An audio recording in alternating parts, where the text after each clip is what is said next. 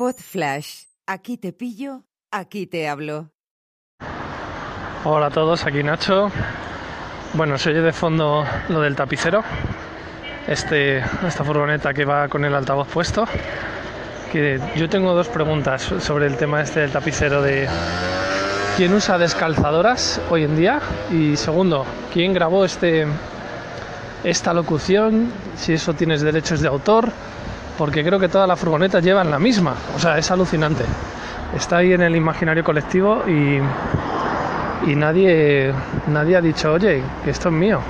Bueno, dicho esto, mmm, vengo observando desde hace días, aquí en Madrid, que por fin eh, las terrazas de los bares tienen unas tienen están limitadas eh, tienen unas marcas que delimitan dónde se pueden poner las mesas y las sillas es de agradecer porque esto de privatizar las calles en beneficio de los bares para que la gente se tome algo pues la verdad es que no me parece seguramente es una idea magnífica para el que viene de paso pero no me parece tan buena idea para los que vivimos en, en Madrid, porque hay casos verdaderamente sangrantes. Hay aceras que se quedan eh, por culpa de las terrazas en un tercio de su espacio. Y esto se agudiza, ya saco mi tema estrella, cuando vas con un carro de niño o cosas similares.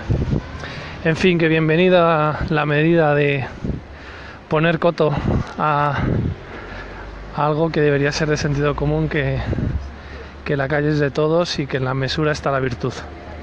Venga, un abrazo. Hola Nacho, sí, soy Girito, pues toda la razón. Y además bravo por el Ayuntamiento de Madrid por atreverse a hacerlo, porque cada vez que eh, un ayuntamiento toma una medida similar, tú ya sabes cuál es la respuesta de la, de la cueva española eh, conservadora y reaccionaria, ¿no? Es que están limitando la libertad de los vales, es que estos eh, socialistas quieren controlarlo todo, es que el Estado quiere regular cada milímetro de la vida privada, o sea, es bastante risible, pero ole, como tú dices, el Ayuntamiento de Madrid por acotar el espacio y por definir y claramente que la acera es para el uso de los peatones y para el tránsito público, no para el beneficio de unos empresarios privados, por mucho eh, empleo que creen, mucha riqueza que sí, que tienen derecho también ellos a ejercer su actividad, pero siempre entre unos límites. Y como no pongo una marca es que, eh, aunque la medida sea raro, muchos le dan un brazo y te, la mano y te cortan el brazo. Adiós. Y ya para rematar mis collins, eh, pues lo que comentabas del tema de las terrazas limitadas en Madrid, pues ya iba siendo hora, si no lo teníais así. Lo que yo sé aquí en Navarra, por lo menos, eh, cada local tiene espacio delimitado, paga por ese espacio delimitado al ayuntamiento correspondiente y ese espacio se puede eh, usar el que te dice el ayuntamiento y siempre y cuando no interrumpa el tránsito. Eh, en otros sitios no sé cómo lo hacen, pero vamos, yo pensaba que era así en todos los lados. En fin, viva el caos. Hasta luego. Hola Nacho y Lobo.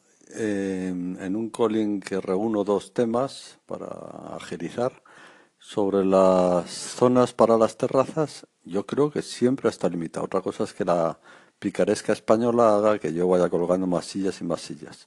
En cualquier caso, el ayuntamiento no es tonto, ¿eh? te cobra una buena pasta por cada palmo de terreno que ocupen tus sillas de, en el bar. No tengo un bar, ¿eh? que conste.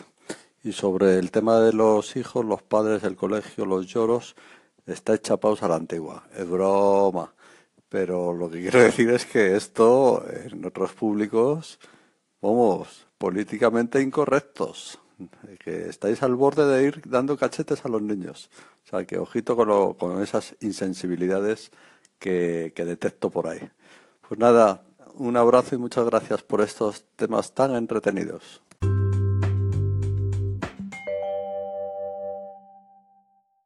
Una producción ático de podcast